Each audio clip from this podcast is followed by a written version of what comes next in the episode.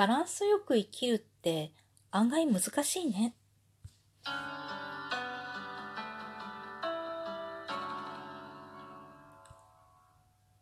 今日もなるようになるさ。こんにちは、アラフォー母ちゃんこと冬木玲です。この番組は、アラフォー母ちゃんこと冬木玲が日々思うこと、本の朗読や感想など、気ままに配信している雑多な番組です。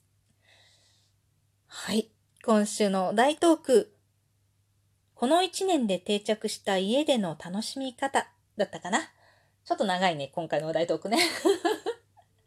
この一年で定着した。確かにこのコロナ禍の中で自粛生活が、まあ、たびたび起こる中で定着した家での楽しみ方ということですよね。もともと、もともと家で楽しんで生きてる人間だったから 特にこの一年でっていうこともないような気もしないでもないんだけれども、まあ、あえて言うなら、全体的に家の中にこもるようになった去年の今頃よね。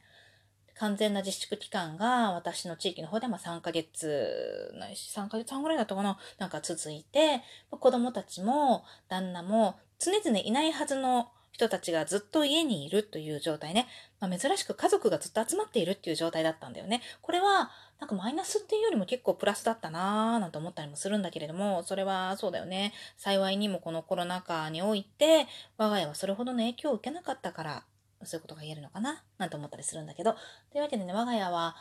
楽しく過ごした 一年だったかなって思うんだけれども、PTA の仕事もね、何にもなく、何にもなく、もうほんと何もなかったなぁ。学校の領事もほぼほぼ何もなく、学校に出ていく、幼稚園とか学校とかに出ていくっていうことが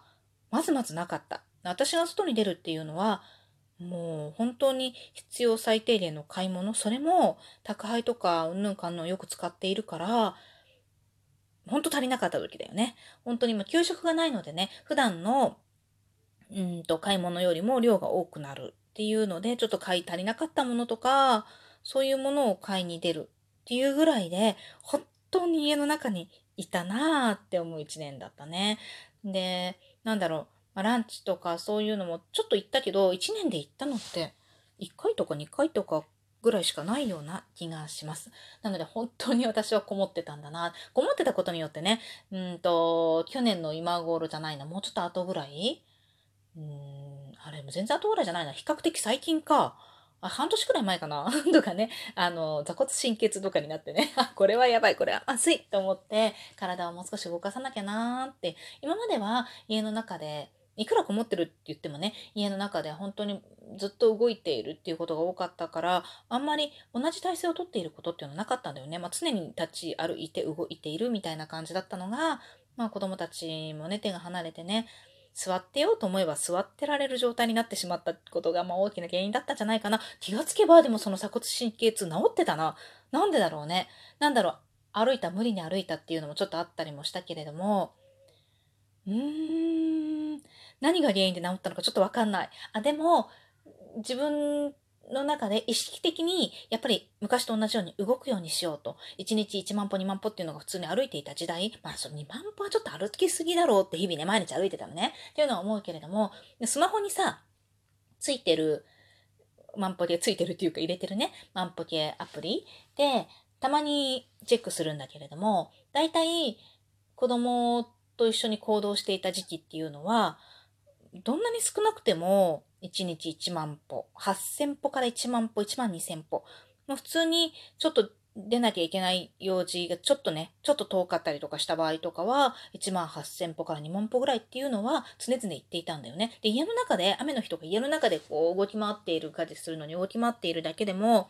でね、ほぼほぼ万歩計を使ったことはないのね。要はスマホを持ちながら持ち歩いて家の中を歩き回るってことをまずまずしないじゃない？だから、スマホとかね、まあ、携帯置いたまんま動くので、ほぼわからなかったんだけど、1、2回ね、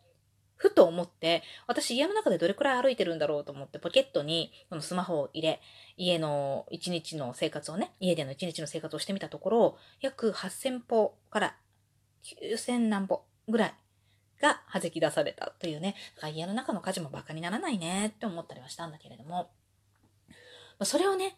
多分、うんと、最短距離で家事をすることができるようになったんだよね。で、しゃがみながらするとか、座りながらするとかね。洗濯もこう子供とこういろいろ動き回りながらするというよりかは、座って何かを見ながらとかね。こうやって喋りながらとか、まあ、ラジオの配信をしながらとか畳むとかね。そういうことができるようになって、ゆっくりじっとしていることが多くなったから、最近はね、下手するとね、あの、自粛期間の時に、まあ、ちょっとスマホ持ちながら歩いてないっていうのもあったかもしれないけど、30歩とかね。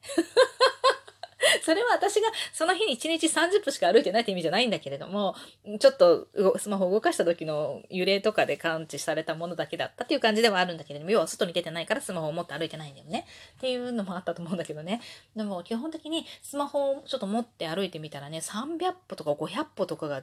普通にあったのよ。これはまずいっっていうのがね、やっぱり 振り返ったらね、とんでもないな、ほんと座ってたんだな、私、みたいなね。子供たちのさ、朝から晩までずっとその、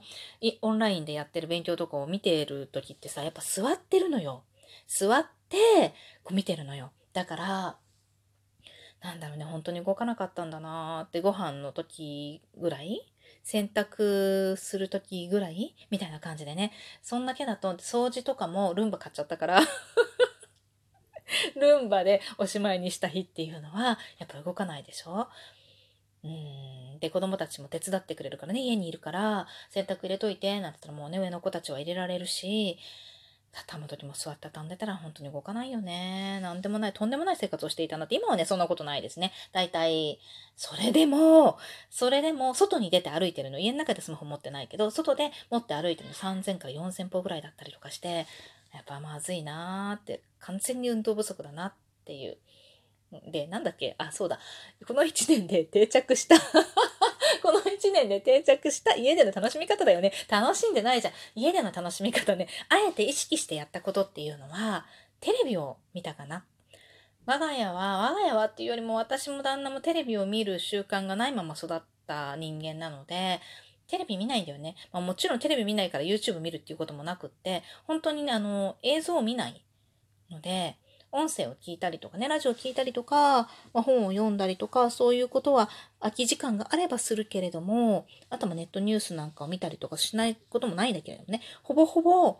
映像を見ない状態で生きてたから、子供たちもそれが当たり前なのよ。生まれた時からテレビついてないからさ、で、テレビがつくこともまずまずないから、教育テレビをあえて見させようと思って、うーんとつけた日に1時間とか30分とかね、ある程度ある程度の年齢になってからね。で、そういうことがあったりするぐらいで、あとはなんかポケモンに一時流行った時が、流行った時がね、子供たちはポケモンを見るって言って1週間に1回30分のポケモンを見ていたぐらい、その頃っていうのはもう教育テレビを見る時間には家にいなくって、小学校入ってからはね。なので、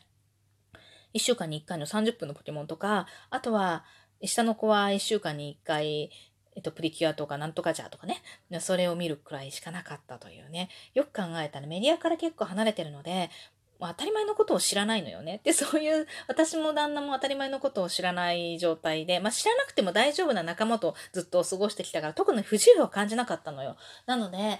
うんと、それがね、あの、いいのか悪いのかっていうことも特に考えることなく生きてきたんだけれども、やっぱり最近子供たちの様子を見てると、まあ、よく聞かれてくるのはね、うん、ちょっと、ちょっともう結構前だけど、なんだっけ、PPAP だっけあれが流行った時？あの時も、なんか、何お母さん PPAP って、え、何 PPAP 何の略だろうね？とか言って、ポッシブルが違うかな？なんだろうね？とか、なんかそういう、as soon as, as, as soon as possible だったっけ？ああいうやつの略みたいな感覚で、あのー、思っててね、よくわからんななんて思ってたんだよね。だからそういう、そういう、なんだろうね。それもどうなのよっていうね。自分たちでそれもどうなのよってやっぱり思って、もう少しやっぱり外に、外で流行ってるものを好きになる必要はなくても知っとくべきことでもあるのかもしれないなと思ってね。でちょっと、そういえば流行りで、そのちょうど鬼滅の刃なんかが流行り出した頃だったんだと思うんだけれども、あ、鬼滅か、アマゾンプライムで期間限定でね、その時、今はもうずっと見れるけど、その時はね、期間限定で、2週間ぐらいだったんじゃないかな、なんかわかんないけれども、見れたんだよね。その期間に、じゃあ、それを見てしまいましょう、みたいな感じになってね。なんか、その子供たちもね、なんかみんながなんか言ってる、なんかなんだ、なんか炭治郎とかなんか禰豆子とかなんか言ってんの何とかっていうね、話になって、あ、なんだろうねって言って調べて、鬼滅の刃を見たりとか、約束のネバーランドって役ネバってやつかなそれを見たりとか、あとは、なんか、なんだろうね、金曜ロードショーをね、見ようって言って、金曜日の夜はみんなで金学校ほらないじゃない？だから、まあ、普段早く寝てれば金曜日の夜ぐらいゆっくりしてもいいよねみたいな感じになって、金曜ロードショーを見ようとかって言って、金曜ロードショーを見たり。で、ついでだからね、リビングでみんなでこう、あの、布団を引いてね。で、みんなでクシュンとなって寝るみたいなね。で、そのリビングにさ、布団をこうバーッと引いて頑張ってもね、うんと、3枚、3枚弾けたかな ?3 枚弾けたぐらいなのよ。その3枚でみんなで6人寝るみたいな。むちゃくちゃだなと思って、入らない入らないとかって言いながらさ、でもあったかい時期だったから、下にちょっとね、寒い時はちょっと床暖つけたりとかしながら、うん、みんなで寝転がったりとかして、そういう時間を家族団らんの時間だね。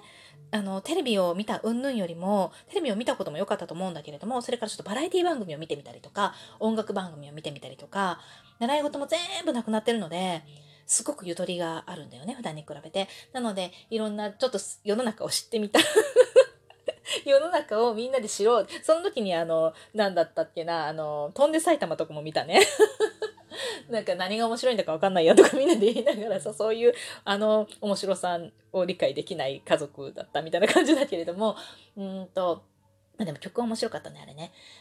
そんな感じでテレビを見たりとかする時間を主に取ったかなっていうよりまあ、が取ったかなと思うんだけれども、それよりもまあ一番家族の楽しみ、家族じゃないや、一日のね、一年でこう定着した楽しみ方っていうのは家族団らんだよね。家族みんなが揃って何かをする。まあ寝るだけでもいいのよ。みんなでこうぐじゅんとなって寝るっていうのは、小さい頃にはよくやってたことだけれども、小学校に上がったり、学校に行くようになってからなかなか取れなくなってた時間だね。みんなでご飯を作ったりとか、流しそうめんとかしてみたりとかね。みんなでそうめんを湯がいてね。であとはみんなでピザを作ってみたりとかね。みんなで家族6人が揃ってやるっていうのは本当に旦那もやっぱりあの夜の遅い人だったからみんなで何かするっていうことはなかなかできなかったのでやっぱ1年で定着したのは家族揃ってみんなで何かをするっていう時間だったかなって思います。というわけで今日も最後まで